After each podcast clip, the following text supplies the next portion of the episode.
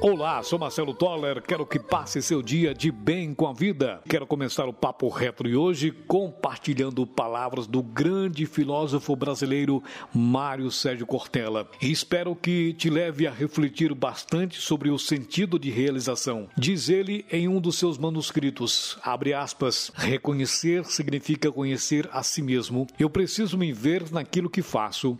Do contrário, eu não me realizo. Se eu não me realizo, uso a palavra em duplo sentido. Não me torno real, ou se eu usar o termo em inglês, to realize, não me percebo. E se não me percebo no que faço, eu me sinto infeliz. Fecha aspas. Você que me ouve neste podcast, essas palavras devem ser levadas para a vida de qualquer ser humano, pois estamos falando sobre a felicidade e sentido para a vida. Não podemos viver felizes sem saber para que estamos aqui, para que e quem trabalhamos isso é algo vital. Infelizmente, muitos não levam profundamente a sério essa questão e por isso acabam se tornando escravos do trabalho, vão se tornando androides que fazem tudo no automático. A vida, ela passa muito depressa e precisamos de coragem. Se você está trabalhando em algo que não consegue perceber essa realização, um lugar que não parece real para você, então não perca tempo. Procure algo que seja mais parecido com o que traz o seu DNA. Existem pessoas vivendo assim e vivendo por viver,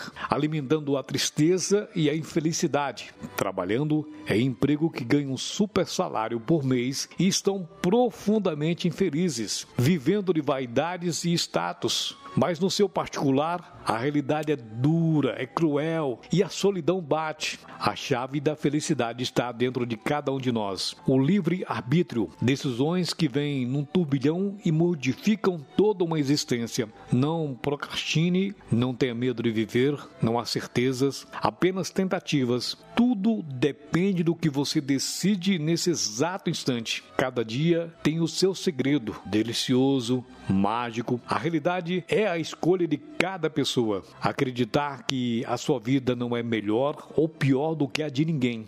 Nunca sentir-se maior ou menor, mas igual. Fazer o bem sem olhar a quem e não esperar nada em troca. É uma maneira de encontrar a verdadeira felicidade. Procurar sorrir sempre, mesmo diante das dificuldades, e não se envergonhar das lágrimas diante da necessidade. É outra maneira de irmos ao encontro dela. Ser humilde, prestar favores sem recompensas, abrir as mãos e oferecer ajuda ao outro é uma maneira de buscar a felicidade. Chorar e sofrer, mas lutar e procurar vencer, sem deixar o cansaço te derrotar, nem o desânimo ou o preconceito te dominar. É uma maneira de ganhar a felicidade, aprender a defender seus ideais e amar seus semelhantes, a conquistar seus amigos pelo que é e não pelo que queira que seja. É mais uma maneira de abraçar a felicidade. Pense nisso. Seja obstinado para o sucesso. Acredite em Deus, acredite em você.